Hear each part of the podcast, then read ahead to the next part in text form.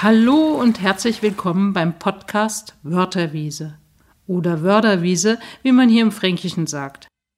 Womit wir auch gleich bei dem Ort sind, von wo wir senden, der Wörderwiese, die sich direkt vor der Fakultät Sozialwissenschaften der Technischen Hochschule Nürnberg befindet. Wir von der Fakultät Sozialwissenschaften wollen euch Themen aus der Forschung und Praxis der sozialen Arbeit vorstellen und dazu Lehrende und Studierende zu Wort kommen lassen. Mein Name ist Sabine Weiß und ich führe euch mit Emanuel Busch durch die ersten Folgen des Podcasts Wörterwiese. Ja, vielen Dank Sabine für die schöne Einführung. Mein Name ist Emanuel Busch und auch ich wünsche euch viel Spaß mit unserem Podcast. Hallo und guten Tag zusammen. Heute freuen wir uns, Anna Stecklein als Alumni und Lehrbeauftragte unserer Fakultät zu Gast zu haben. Anna hat hier vor einigen Jahren zunächst den Bachelor und dann den konsekutiven Masterstudiengang Soziale Arbeit absolviert. In diesem Fall haben wir eine besondere Konstellation. Anna war nicht nur langjährig engagiertes Mitglied in der Studierendenvertretung, sondern sie hat ihre Begeisterung für die Zirkuspädagogik unter anderem zu einem Lehrauftrag an unserer Fakultät ausgebaut und vermittelt ihr Wissen im Rahmen des gleichnamigen CAP-Angebotes an unsere Studierenden. Herzlich willkommen, Anna. Schön, dass du da bist. Vielen Dank für die Einladung. Anna, nachdem Emanuel bereits ein paar Eckpunkte skizziert hat, lass uns doch zunächst einen genaueren Blick auf deine Zeit als Studentin werfen. Gibt es da für dich besonders prägende Erfahrungen oder bedeutsame Meilensteine, auf die du heute gerne zurückblickst? Ich weiß tatsächlich gar nicht, wo ich genau anfangen soll, weil während meiner vielen Jahre an der Fakultät SW sehr viel Positives passiert ist. Besonders bleibt mir natürlich die Fachschaftsarbeit im Gedächtnis die Zusammenarbeit mit dem Dekanat. Ich saß in verschiedenen Gremien, beispielsweise im Fakultätsrat, im ähm, Gremium zur Verwendung der Studienzuschüsse. Ich habe da wahnsinnig viel mitnehmen dürfen und da auch viele Erfahrungen sammeln dürfen für meine äh, spätere Berufspraxis. Beispielsweise, wie wichtig es ist, ein funktionales Netzwerk aufzubauen und ein großes Hilfesystem, dass man immer wieder Kontakte hat, an die man sich wenden kann, wenn einem doch irgendwann mal ein Stein in den Weg gelegt wird. Ähm, Während meiner Fachschaftsarbeit durfte ich wahnsinnig tolle Fachdiskussionen führen, äh, sowohl mit dem Kollegium als auch mit den Studierenden. Ich habe viel lernen dürfen über die Abläufe in einer Hochschule, aber auch um das Drumherum, wie denn Gesellschaftskonstruktionen so äh, entstehen, entstanden sind, welche Vorteile und Nachteile wir zukünftig haben werden. Ich habe mich wahnsinnig viel damit auseinandergesetzt, wie wichtig es ist, sich als Sozialarbeiter und Sozialarbeiterin später auch ähm, in größeren Gremien auch zu bewegen und äh, Kontakte zu knüpfen, AKs zu gründen und sich da langfristig auch gesamtgesellschaftspolitisch auch weiterzubilden und weiter zu orientieren und das mitzunehmen. Ein Projekt möchte ich besonders erwähnen und ich denke, dass sich der Herr Helmbrecht und die Frau Krämer darüber vielleicht auch freuen, äh, wenn ich das äh, zur Sprache bringe. Ähm, das Projekt, das ich mit Herrn Helmbrecht und Frau Krämer in Polen machen durfte, das war ein Erasmus-Projekt. Das hat mir wahnsinnig viel mitgegeben für meine Berufspraxis. Das war was sehr Spannendes. Ich durfte mit Studierenden aus vier anderen Ländern gemeinsam äh, forschen und das hat mir sehr viel mitgegeben und es war wahnsinnig spannend. Ja, so jetzt mein kurzer Abriss. Ja, super. Danke für den Einblick, Anna. Ich erinnere mich noch an eins unserer Gespräche, in welchem du angedeutet hast, dass sich die Stellensuche für dich ähm, genauso wie auch für andere Masterabsolventinnen nach wie vor als herausfordernd erweist. Wie waren denn da so deine Erfahrungen? Hast du für die Bewerbungsphase vielleicht auch hilfreiche Tipps oder Hinweise, insbesondere natürlich für unsere Studierenden im Masterstudiengang? Puh, äh, erstmal nicht aufgeben und sich auch bewusst sein, welche fachliche Qualität wir eigentlich mitbringen als Absolventen, egal ob jetzt und Absolventinnen, egal ob jetzt Bachelor oder Master. Wir bringen eine Qualität mit. Das muss uns selbst auch bewusst sein. Wir dürfen uns nicht unter Wert verkaufen, aber macht euch keine Illusionen, was eure Einstiegsgehälter angeht. Es wird am Anfang wenig sein. Das ist so. Das ist der soziale Sektor. Das ist leider so. Da arbeiten wir natürlich dran, ähm, hoffentlich auch im Kollektiv, um da irgendwann mal Besserungen zu erzielen. Eine gewisse Gehaltsflexibilität muss dennoch dabei sein. Und was mich am meisten gestört hat, während ich gesucht habe, war, ähm, wie oft mir Erzieherinnenstellen angeboten worden sind. Ich finde, das ist eine Abwertung des gesamten Erzieherinnen- und Erzieherbereichs wenn es immer pauschal heißt, wir Sozialarbeiter und Sozialarbeiterinnen könnten diese Stellen ausfüllen.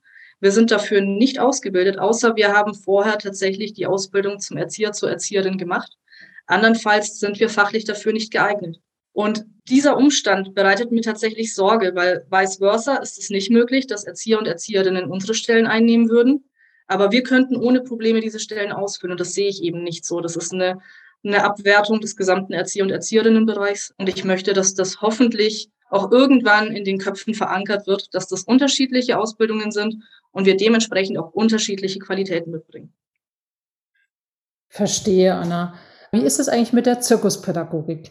Was kann man sich darunter konkret vorstellen? Und wie ist es mit der Begeisterung gerade für dieses Thema? Wie ist da deine Begeisterung entstanden? Warst du von Anfang an begeistert für Zirkus? Bist du gerne in den Zirkus gegangen oder Akrobatik gemacht? Und wie kann man da eigentlich beruflich drin arbeiten?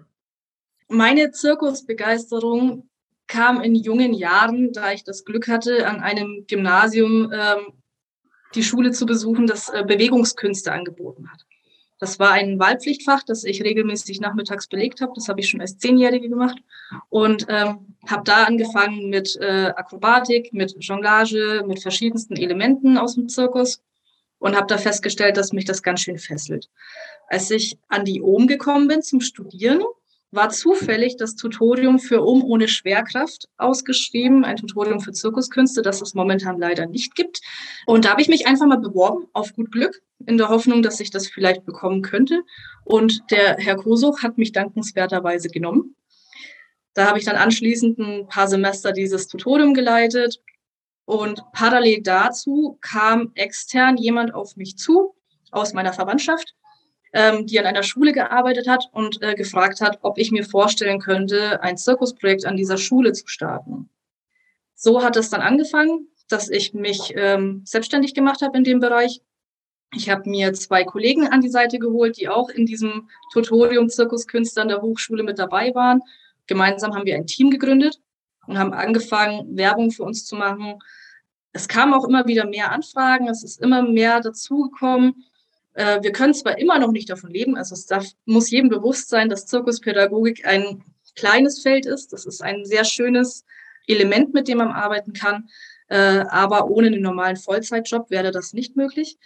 Genau, und das Interessante an der Zirkuspädagogik für mich persönlich ist, dass dieses Element omnipräsent für alles Mögliche eingesetzt werden kann. Das ist eine sehr schöne erlebnispädagogische Methode, die eine Mischung darstellt aus der Sportwissenschaft, dem Ausbau von kognitiven Fähigkeiten und aber einer sehr hohen Selbstwirksamkeit. Gerade bei Kindern und Jugendlichen erlebe ich das ganz oft, dass sie im Rahmen der Zirkuspädagogik feststellen, dass sie schnell Fortschritte machen können und wenn sie am Ball bleiben und versuchen wirklich zu üben, dass sie dadurch auch ihre Ziele erreichen können. Und diese Wechselwirkungen mit diesem Element können wir ins normale Leben übertragen. Und ich kann, konnte in den vergangenen Jahren Jugendlichen dadurch beibringen, okay, und wenn du jetzt auch für den Quali lernst und du äh, bleibst am Ball und übst weiterhin, dann ist das genauso wie mit der Jonglage. Du kriegst das hin, wenn du es probierst. Und genau diese Selbstwirksamkeitserfahrungen und ähm, die Steigerung des Selbstwerts, das macht diesen Job so unglaublich spannend und wunderschön. Wir haben immer wieder Klienten erlebt, die in der Schule als Außenseiter gegolten haben, die wenig Anknüpfungspunkte mit anderen Schülern und Schülerinnen hatten und die aber durch dieses Zirkusprojekt plötzlich eine ganz andere Seite von sich zeigen durften und äh, ja, plötzlich im, im Rampenlicht standen und Standing Ovations von, von ihren Klassenkameraden bekommen haben. Und das ist ein sehr, sehr schöner Effekt, den man da beobachten kann. Anna, wie funktioniert das denn genau mit dem praktischen CAP-Angebot Zirkuspädagogik? Äh, gibt es da Voraussetzungen? Sollten Studierende für die Teilnahme besonders sportlich oder geschickt sein? Oder kannst du die nötigen Fertigkeiten von Grund auf in deinem Seminar vermitteln? Man braucht in keinster Weise irgendwelche Vorkenntnisse. Man muss nicht sonderlich sportlich sein. Das ist genau das Schöne an diesem Element. Man kann es wirklich mit jedem machen um das vielleicht ein bisschen zu erklären, ich habe auch schon Zirkuspädagogik mit Demenzkranken gemacht. Ich habe Zirkuspädagogik mit äh, Menschen mit geistiger und körperlicher Behinderung gemacht. Man muss es nur an das Klientel anpassen. Und das ist auch das Schöne an dem Seminar an der Hochschule. Je nachdem, was ich für eine Gruppe an Studierenden habe, versuche ich mein Angebot anzupassen. Prinzipiell habe ich sieben Elemente dabei, die ich den Studierenden versuche näher zu bringen. Das ist äh, Jonglage, Diabolo, Flowerstick, Teller drehen, Heuspielen, bodennahes Turnen und Clownerie. Und diese sieben Elemente sind welche, die man relativ einfach auch weitergeben kann und auch einfach vermitteln kann und bei jedem Klientel in irgendeiner Weise funktional sein kann. Das ist altersunabhängig und dementsprechend habe ich mich für diese Elemente entschieden. Ja, Anna, du unterrichtest das nicht nur bei uns hier im CAP-Bereich an der Fakultät Sozialwissenschaften, sondern auch in deinem anderen beruflichen Alltag. Du hast das vorhin schon mal so ein bisschen angerissen an der Schule. Ähm, kannst du das noch mal ein bisschen ausführen? Wie ist das Zirkusarbeit in, jetzt sagen wir mal, vielleicht in der Suchthilfe? Ähm, Stelle ich mir auch schwierig vor, das umzusetzen oder ist das ganz einfach?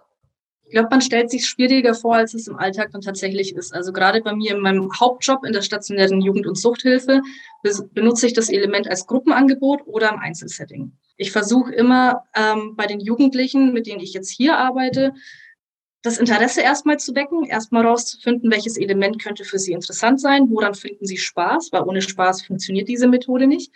Und da kann ich das wirklich, um so Selbstwirksamkeits- und Selbstwerterfahrungen zu sammeln und positive Effekte zu spüren, kann ich das im Einzelsetting auch sehr gut benutzen. Ich habe in den vergangenen Jahren immer wieder Klienten gehabt, mit denen ich im Einzelsetting einmal in der Woche jongliert habe, damit sie für sich ihre positiven Effekte spüren konnten. Und irgendwann kam dann auch der Eifer, ähm, das selber auch regelmäßig zu üben und dann in der nächsten Woche mir schon zu präsentieren, was sie denn jetzt in dieser Woche schon gelernt haben. Also in der stationären Jugend- und Suchthilfe kann das einfach ein Element sein, das die Jugendlichen stabilisiert. Ein, äh, eine Ersatzfunktion, etwas, das ihnen Halt gibt, wo sie sich ein bisschen festbeißen. Also wir versuchen in der akzeptierenden äh, Drogenhilfearbeit Möglichkeiten zu finden, den Jugendlichen etwas an die Hand zu geben, das ihnen Freude bereitet, woran sie gerne arbeiten, wo sie gerne am Ball bleiben um eben die Substanz ein bisschen aus dem Alltag rauszunehmen. Wir können ihnen nicht die Substanzen wegnehmen, ohne ihnen irgendwas Neues anzubieten. Da kann Zirkuspädagogik ein schönes Element sein und funktionieren. Es kann aber auch Klettern sein, es kann auch Fahrradfahren sein, es kann Fitness sein. Es gibt so viele verschiedene Möglichkeiten, da muss man in der Berufspraxis einfach nur kreativ werden. Und deswegen bin ich auch so ein Fan von der Zirkuspädagogik. Da sind so viele Elemente. Im Normalfall ist für jeden Klienten und jede Klientin immer irgendwas dabei. Ähm, Im schulischen Kontext läuft es ein bisschen äh, strukturierter und anders, weil ich da ja einen direkten Auftraggeber habe. Da wird von mir eine Dienstleistung erwartet und diese Dienstleistung versuche ich zu erfüllen. Es wird, gibt vorher Absprachen, was genau denn mein Auftrag ist, wie viele Elemente ich anbieten soll. Komme ich mit einem Kollegen oder mit mehreren? Wie viel Betreuungspersonal haben wir da? Wie groß ist die Gruppe, die wir unterrichten? Äh, das ist ganz unterschiedlich. Zusätzlich dazu haben wir immer mal wieder so Angebote wie Eltern-Kind-Workshops, um Beziehungsangebote in dem Bereich auch zu gestalten. Oder ja, äh, allgemein Workshops auch an Firmen werden wir manchmal dann gebucht. Beispielsweise, wenn ähm, Kita-Schließzeit ist, aber die Eltern müssen trotzdem arbeiten, dann ist die Frage, ob nicht wir Zirkuspädagogen mal einen Tag kommen können. Dann sind die Kinder vor Ort in Betreuung und die Eltern können ganz normal arbeiten gehen. Genau, solche Angebote sind das, was wir im Normalfall machen. Ja, da ist mir jetzt tatsächlich noch äh, eine Nachfrage gekommen, ähm, Anna, weil du ja erwähnt hast, dass sich äh, viele KlientInnen dann auch wirklich in, äh, in die Zirkuspädagogik reinbeißen und da den Antrieb haben, auch selbstständig weiter ähm, ja, sich da, sich da reinzuarbeiten. Kommt es dann manchmal vielleicht auch vor, dass ihr irgendwie ähm, diese Kunststücke dann beispielsweise auf Stadtteilfesten oder irgendwas in der Richtung oder vielleicht auf einem Einrichtungsfest oder irgendwas, dass ihr das dann auch nach außen präsentiert? Oder bleibt es dann wirklich eher in so einem geschützten Rahmen? Das ist ganz unterschiedlich. Bei größeren Projektwochen oder regelmäßigen Workshops gibt es immer eine Abschlusspräsentation. Das ist auch wichtig für die Teilnehmenden, dass sie die Möglichkeit haben, das zu präsentieren ein Feedback von außen zu bekommen und eben dadurch auch nochmal einen, einen Push für den Selbstwert zu kriegen. Das halte ich für wahnsinnig wichtig. Wenn das kleinere Workshops sind, so mache ich das auch an der Hochschule beispielsweise, beim CAP-Angebot, müssen die Teilnehmenden zum Schluss vor der Gruppe präsentieren, zumindest was sie gelernt haben, um einfach diesen Effekt nochmal zu spüren. Wie ist es vor Publikum? Wie ist es, wenn ich sowas mal demonstrieren muss? Und wenn man sich in der Gruppe noch nicht traut, das vorzumachen, dann ist das später in der Berufspraxis auch schwierig. Deswegen finde ich, ist das ein wahnsinnig wichtiger Teil, dass man sich traut, etwas zu präsentieren und äh, versuche, das so gut wie möglich mit einzubauen. Bei so Einzelworkshops, wo ich nur für zwei Stunden gebucht bin, gibt es keine Abschlusspräsentation. Das macht in dem, dem kurzen Zeitraum auch wenig Sinn. Aber äh, bei so Stadtteilfesten waren wir schon als offenes Angebot, haben da einfach unser Equipment mitgebracht, aufgebaut und alle, die vorbeigekommen sind, durften mit uns Elemente ausprobieren. Wir haben größere äh, Shows auch schon mit Kindern und Jugendlichen aufgeführt. Das ist wirklich ganz unterschiedlich, je nachdem, welcher Auftrag denn an uns herangetragen wird. Ja, super. Das äh, klingt ja wirklich sehr, sehr, sehr, sehr vielseitig, äh, sehr abwechslungsreich. Ich denke, möglicherweise haben wir da einige KommilitonInnen auch begeistern können äh, oder zumindest äh, neugierig gemacht äh, darauf, sich äh, das CAP-Angebot, das ihr da anbietet, mal näher anzusehen, vielleicht auch teilzunehmen. Und ansonsten vielen Dank, dass du heute da warst und deine Perspektiven auf die Zirkuspädagogik mit uns geteilt hast, Anna. Herzlich gerne. Vielen Dank für die Einladung. Es hat mir viel Spaß gemacht. Ja, auch von meiner Seite aus vielen Dank. Bleib auf jeden Fall gesund und alles Gute, Anna. Euch auch. Danke. Tschüss von Sabine und Emanuel. Wir hoffen euch bei unserem nächsten Podcast Wörterwiese als Zuhörende wieder dabei zu haben.